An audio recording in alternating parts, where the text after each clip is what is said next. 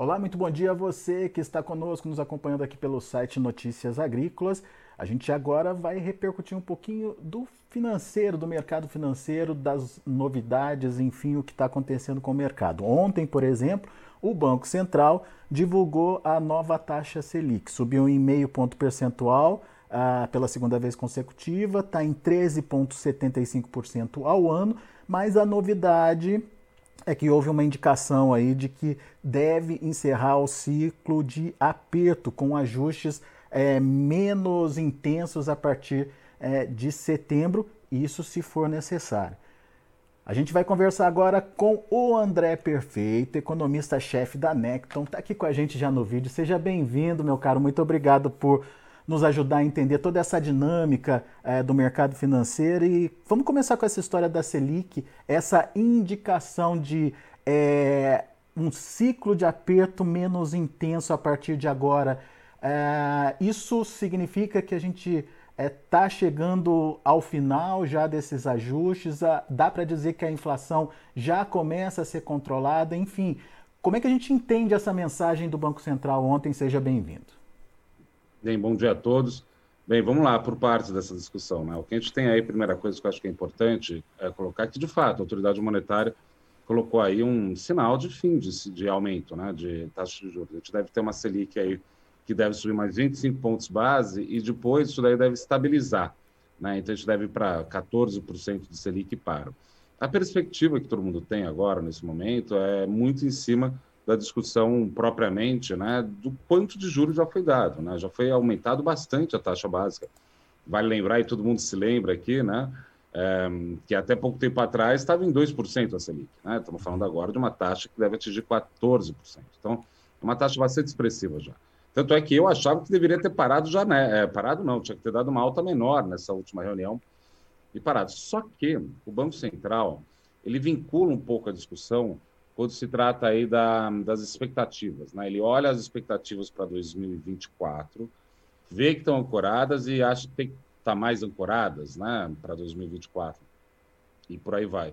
Eu acho que não depende tanto dele isso, né? Então fica um certo suspense se realmente vai parar em setembro. Eu, eu acho que deve parar em setembro, a maioria do mercado acha que também deve parar em setembro, mas a gente tem observado de forma bastante clara o BC errando, não que seja culpa dele, mas é porque a inflação está bastante desafiadora.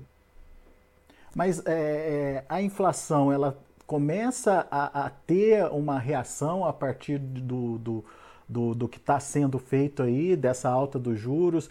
Tem alguma, algum resultado já aparecendo, André? Olha, a inflação hoje em dia ela é uma inflação que é bastante peculiar, no seguinte sentido. Ela tem uma, uma, uma alta aí de. A alta dela tem a ver não com a demanda, mas com problemas de oferta. Quer ver um exemplo? A gente está vendo os números agora da inflação, estão caindo, principalmente por conta de gasolina. E a gasolina, a gente viu o esforço gigantesco que o governo fez para controlar o preço disso. Né? É, no entanto, né, a gente vê grupos como alimentação continuando subindo. Então, assim, é, é difícil o, é, usar, usar a taxa de juro para controlar a inflação atual, os canais são destruídos. Né? Então, a gente tem uma situação aí de, assim, de, é, de, de pouca eficácia da política monetária. A gente sabe que depende muito mais coisa que o Banco Central pode controlar. Por exemplo, não é porque você sobe a Selic no Brasil que o preço de commodity vai cair no mercado internacional, não é assim que funciona, né?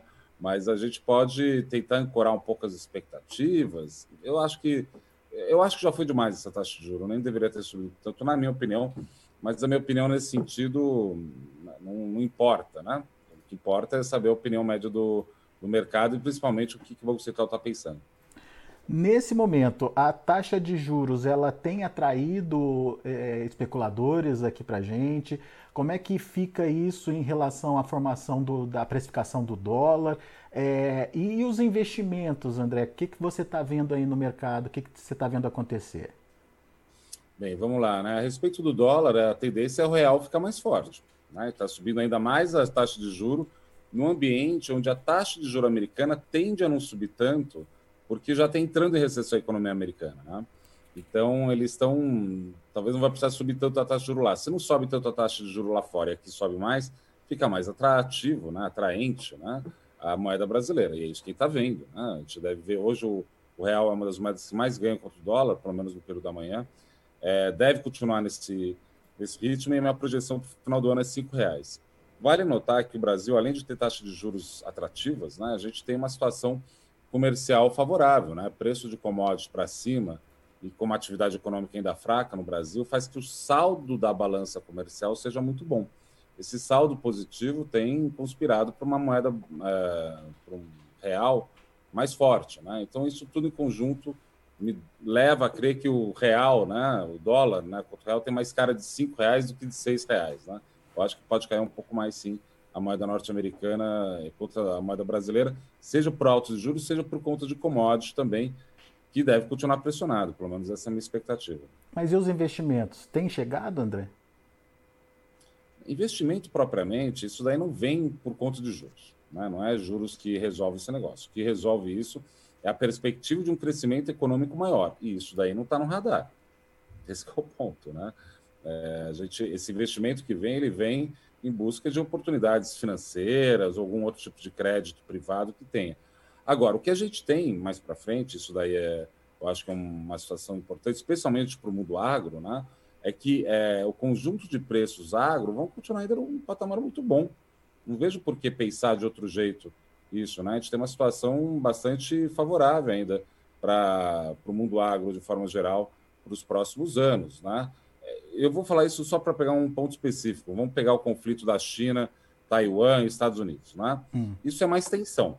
Né? Se é mais tensão, isso daí faz que a, vamos dizer assim, haja uma pressão sobre itens básicos, né? Então, entre eles, é commodities. Isso deve continuar valendo muito no mundo que já está bastante assim, industrializado, pelo menos que já consome muito bem industrial, né? Bem básico, alimento, minério de ferro, por aí vai. Isso sempre vai ter um valor muito bom.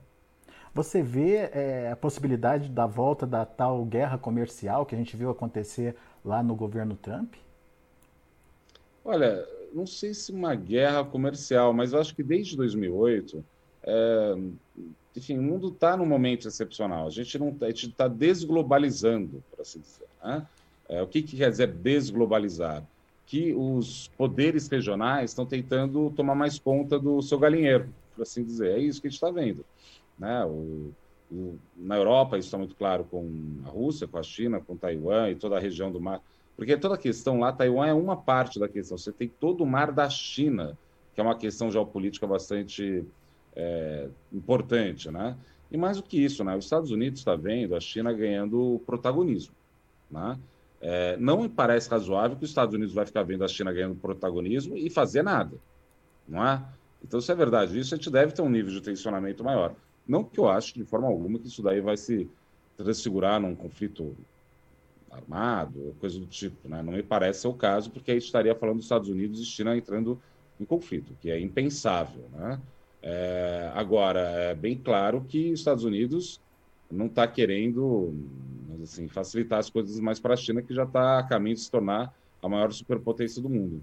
Eu pergunto para você dessa questão da guerra comercial porque foi um momento delicado para a China e Estados Unidos, mas foi muito importante ou favorável para o Brasil por conta principalmente das commodities agrícolas, da soja em especial, né? Foi um momento em que a China é, se voltou para comprar do Brasil e para o produtor brasileiro é, ter essa expectativa é, ainda é cedo, né? É complicado de, de falar isso, né? É, falar que vai ter essa né, reorientação das compras chinesas de commodities para o Brasil, hum, vamos dizer assim, é, contra os Estados Unidos, né, porque os Estados Unidos é o grande produtor agrícola, né, todo mundo sabe, mas é, não sei se dá para dizer desse jeito agora. Mas vale notar o seguinte: sempre que aumenta a tensão, qualquer que seja, isso daí também favorece muito o mercado agro. E cá entre nós, que apesar dessa alta da taxa de juros, todos os problemas que está enfrentando, o Brasil está numa posição estratégica maravilhosa, não, tá, não dá nem para dizer outra coisa.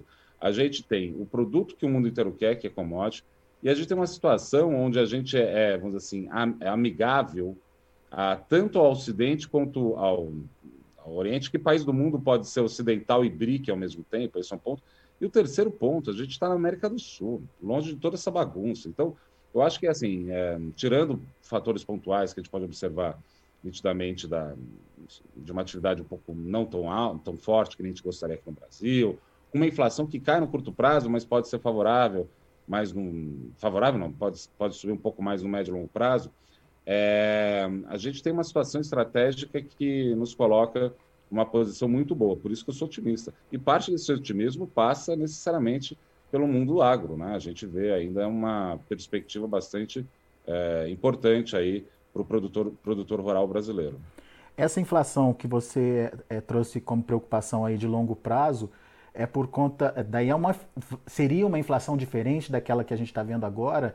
Seria mais por conta de uma demanda mais aquecida? Você vê, tem expectativa de uma atividade econômica se recuperando, André? Olha, recuperando fortemente, não. Recuperando fortemente, não. O que a gente tem aí, que sem dúvida nenhuma vai ter, é algum tipo de é, tentativa de melhorar a demanda hum, da classe mais menos favorecida. Né? Então, a gente está vendo agora em agosto, o presidente Bolsonaro fez toda uma movimentação para você ter uma, um aumento do Auxílio Brasil de 400 para 600 reais. Se o presidente Bolsonaro ganhar a eleição, ele vai manter isso, vai manter isso. Duvido que ele vai tirar de 600 para 400 reais. E se o ex-presidente Lula ganhar, ele vai tentar, obviamente, fazer mais políticas no sentido de aumentar a demanda das camadas mais, menos favorecidas, né? Isso daí gera alguns tipos de inflação. Só que agora é o seguinte, né? A gente tem que é, tentar se proteger, eu acho, enquanto país, né? De choques externos. Né? Esses choques não podem ser transmitidos tão rapidamente para a economia é, brasileira, né? A gente tem que tomar esse cuidado para para evitar o pior, né? Não, o Brasil, a gente tem que lembrar isso, Alex, a gente tem uma vantagem muito grande, a gente é muito grande, né? A gente pode organizar isso melhor, coisa que outros países não podem, né? Uh, os países da América do Sul, nem todos, nem todos não, a maioria não tem as capacidades que nós temos. A gente tem que saber usar isso a nosso favor, esse é o ponto. Agora, quando você, você pede para prestar atenção no que está acontecendo fora, você está falando de inflação lá fora, de alta de inflação, de, da forma como os governos estão tentando controlar essa inflação também? É isso? Tem isso, né? Mas também tem outras coisas, né? Acho que o mundo, o mundo não está. Eu comecei falando que a gente está se desglobalizando. Né? Uhum. A desglobalização implica dizer que cada um está olhando mais para o seu quintal, né? E tentando se proteger o máximo que pode dos outros.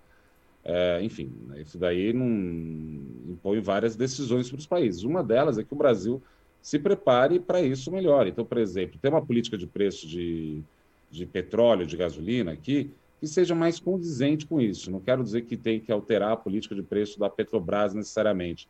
Mas a gente viu a queda do preço da gasolina agora, meio que numa caretada, vamos ser francos, né? Tem que ter uma política um pouco mais perene. O Brasil tem, tem petróleo, não tem problema. A gente consegue fazer as coisas aqui um pouco melhor. Eu digo isso porque eu tenho receio de 2023, 2024, a situação geopolítica do mundo ficar um pouco mais é, complicada. Isso daí é bom para a gente, porque isso daí gera, que nem a gente falou, né, preço de commodity para cima. Exportamos commodity, está tudo bem. Né? Agora, a gente tem que saber se posicionar um pouco mais estrategicamente para a gente. Né? Isso daí é um conjunto amplo de medidas, né? e cabe ao governo e ao Itamaraty né, organizar essa estratégia. Né? Tem que lembrar aqui de novo, né, o Brasil é um dos poucos países do mundo que pode, é o único país do mundo, na verdade, que pode ser BRIC e ser ocidental ao mesmo tempo. É um dos poucos países do mundo que tem gasolina e pode encher o carro a álcool também. A gente tem coisas que a gente construiu enquanto sociedade muito fortes que tendem a dar muito, uh, ser muito importante nos próximos meses e próximos anos. Eu acho que a gente, nesse sentido, eu estou muito otimista com o Brasil, porque a gente tem os mecanismos para fazer o que precisa ser feito. Legal. Quando você fala dessa canetada, no, no caso específico aí dos combustíveis, é, é essa, esse, essa queda da arrecadação por conta do, da, da, redução dos impostos pode é, ser prejudicial lá na frente? É, pode, né? Isso daí está indicando para o mercado que você tem uma situação de, assim, de tentar não fazer o que tinha que fazer. Vamos ser francos, também é ano eleitoral, né? É, pode, eu não quero ser deselegante com o presidente Bolsonaro, mas nem estou querendo também botar isso na conta dele, né? Tem que lembrar que na época do Fernando Henrique, é, se controlou, segurou o câmbio até depois da eleição. Né? Durante o período da Dilma teve as, que foi chamado né, das pedaladas fiscais. Então, assim, faz parte. O problema é que, do jeito que está sendo construído, fica muito nebuloso o arcabouço fiscal mais para frente. Quer ver um exemplo? Ele foi dado uma série de descontos na desconto não, diminuiu a arrecadação de impostos para o ICMS, e aí, de repente, o governo vem e pede é, dividendos extraordinários para as empresas públicas. Então, assim, vai funcionar desse jeito? Não quero dizer que não seja uma forma de fazer, pode ser desse jeito, não tem nada errado que foi feito, está tudo certo. Só que, assim, vai ser desse jeito, não vai? Então, isso é importante, às vezes, para o merc mercado, para dar previsibilidade sobre alguns movimentos. E é isso que a gente está buscando ver agora nas. Enfim, espero que a partir do ano que vem crie uma normalidade maior, especialmente na parte fiscal. É, ontem, num evento que o, que o ministro Paulo Guedes participou, ele disse que o Brasil tem hoje uma situação fiscal forte e equilibrada. É, e tentou apaziguar aí essa, essa situação é, do que pode acontecer para frente. É, quais são os riscos reais, os riscos fiscais reais, na sua opinião, André? E se de fato o, o ministro tem razão? Porque ele ficou bravo, porque ele lembrou que das outras vezes não acreditaram nele e vem se confirmando que ele, que ele tinha falado, né? principalmente com relação ao crescimento uh, do PIB. É, como é que você vê essa, essa posição dele? Enfim, como é que você vê essa questão fiscal? Bem, vamos lá. O ministro está sendo ministerial. O que eu quero dizer com isso, com isso é o seguinte, né? Eu não espero a posição de um ministro que não seja essa, né? Ele tem que ser o agente, né, da, assim, do entusiasmo, né? Ele é como se fosse um general numa guerra. Ele tem que distribuir bronca mesmo, né? Quando ele acha que está sendo é, desviado do plano original. Mas assim, né? Dito isso, eu não vejo nada errado do que ele está falando, nem é, faz parte do job description que gente fala é, no mercado. Né? Agora, a gente tem uma situação que é o seguinte, né? A gente errou o PIB de 2022, por exemplo, porque ninguém imaginava, por exemplo, que ia ter um projeto, que ia ser uma PEC que ia injetar tanto dinheiro na economia, como também a inflação. A gente, imagina, a gente errou a inflação porque também ninguém imaginava, no início do ano, que ia surgir uma medida que ia jogar o preço da gasolina para baixo é, do jeito que jogou. Então, assim, entendo o ministro ficar, obviamente, contrariado, né? Eu, eu acho que o ministro está até mais certo do, do que o pessoal, do que o mercado pensa, porque ele está advogando muito em cima de uma cartilha é, ortodoxa, liberal, que, de fato, tem nuances, né, para assim dizer, que os economistas liberais ortodoxos não estão vendo. E ele está certo de reclamar, na minha opinião. Mas, dito isso, colocado de lado, a questão central é o seguinte. É, foi está sendo respeitado o teto, mas à custa de uma reorganização gigantesca da forma que se gasta, e isso daí gera problemas. Quais são os problemas? Os gastos para os ministérios, todos os ministérios, foi cortado ao zero. E esse excedente todo foi jogado dentro da, da mão dos políticos através de outros instrumentos, entre outros instrumentos, da emenda de relator, que é a famosa emenda secreta, né, o orçamento secreto. Isso é um jeito de administrar a máquina pública que não, não parece ser alvissareiro né? pode dar muito problema. Então, esse é o, essa é a questão na mesa. Como vai organizar mesmo isso? Porque, é, de novo, né, é, os economistas que seguem, é, vamos dizer assim, com muito atenção a política fiscal, e vale notar que política fiscal no Brasil é uma, é uma especialidade à parte do mundo dos economistas, uhum. né, que nem médico tem várias especialidades, ser um economista que só vê a parte fiscal. É, isso daí está gerando é, dúvidas a respeito é, para o pessoal. Quer ver um exemplo, de novo, né? O presidente Bolsonaro ganha, vai estar tá o cultural Paulo Guedes, ele vai cortar todos os benefícios de uma vez só, então quer dizer que a projeção de PIB do ano que vem é mais baixa. Entende? Então, assim, é, essa falta de previsibilidade, o entendimento do que vai ser feito, é o problema. O que a gente vê, o mercado entende, é assim, foi feita uma série de medidas que, de novo, né, não é só o presidente Bolsonaro que fez, outros ex-presidentes fizeram isso também. Não é o mais adequado, mas enfim, vida que segue. Né?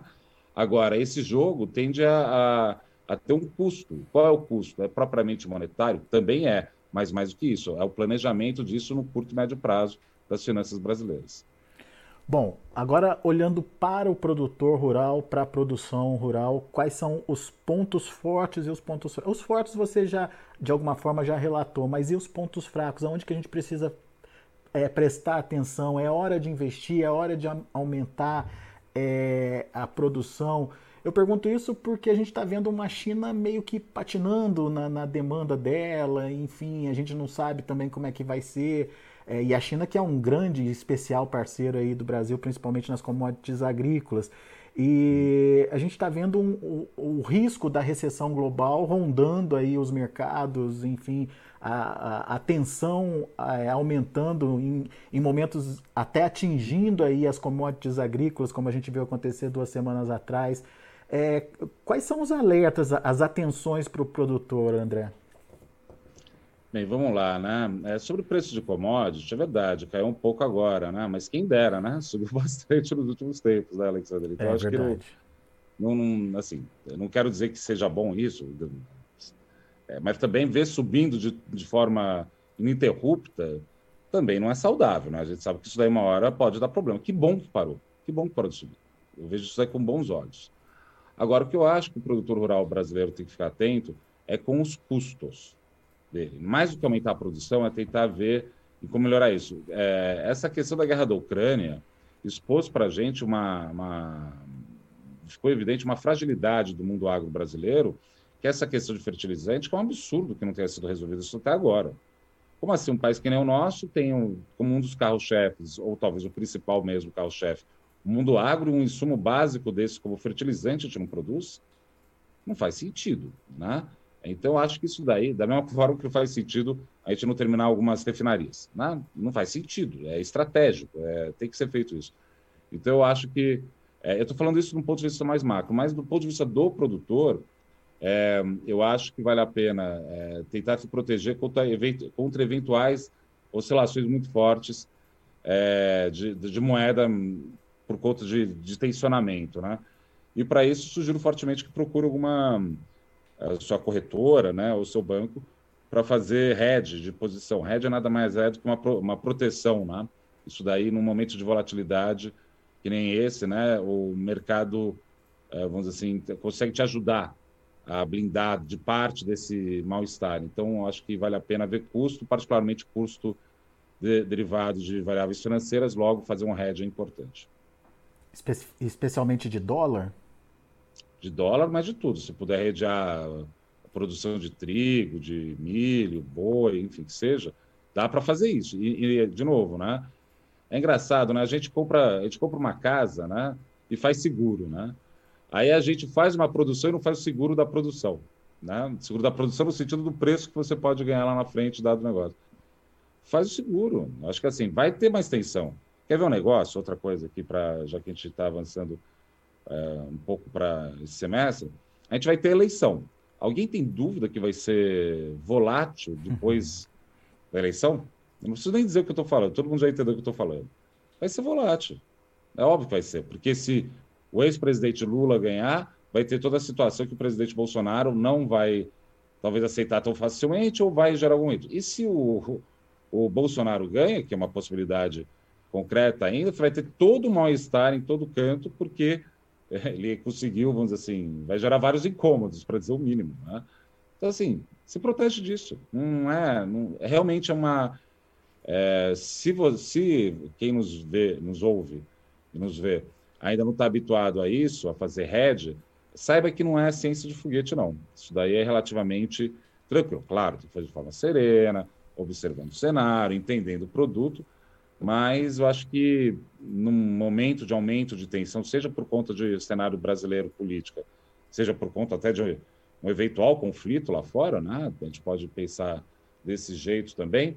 Eu acho que vale a pena comprar um seguro. É isso que o mercado financeiro pode te ajudar de forma bastante correta, né? De tentar mitigar esses riscos envolvendo a produção e a moeda norte-americana. Acho que eu entendi a sua mensagem. Não deixar de produzir, mas se, se proteger, se precaver de volatilidades.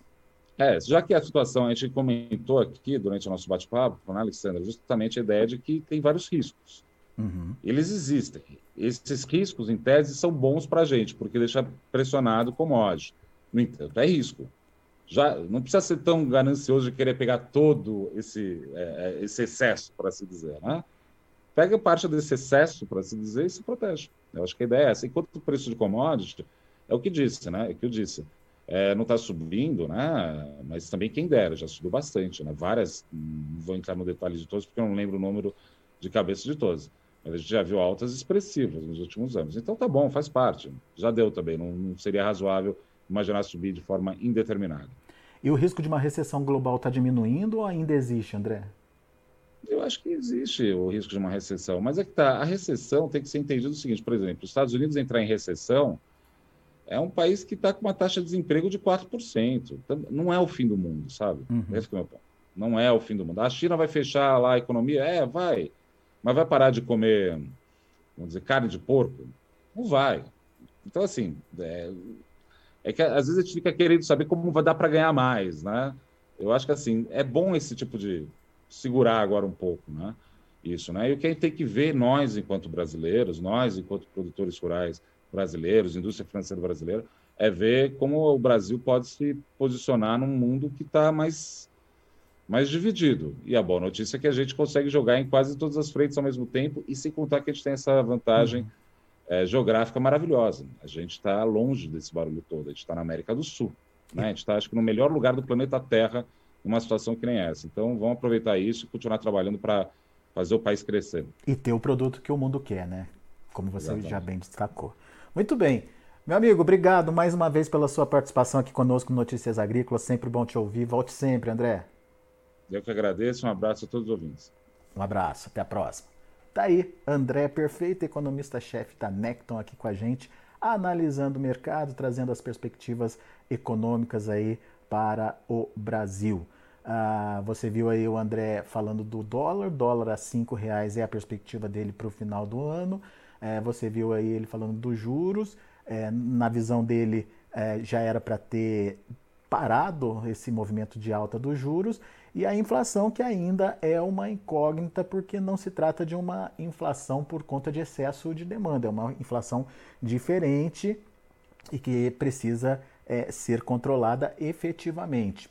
Está dando sinais de arrefecimento? Está dando sinais de arrefecimento, mas é, qual o risco dela voltar mais para frente é uma questão levantada aí pelo André Perfeito também uh, nessa conversa aqui com a gente no Notícias Agrícolas. Muito bem, a gente vai ficando por aqui. Eu agradeço muito a sua atenção, a sua audiência. Daqui a pouco a gente volta com outras informações e mais destaques. Lembrando que na sequência tem o Mercado do Boi. Continue com a gente. Se inscreva em nossas mídias sociais. No Facebook, Notícias Agrícolas. No Instagram, arroba Notícias Agrícolas. E em nosso Twitter, arroba Norteagri. E para não perder nenhum vídeo, não se esqueça de nos acompanhar no YouTube e na Twitch Notícias Agrícolas Oficial.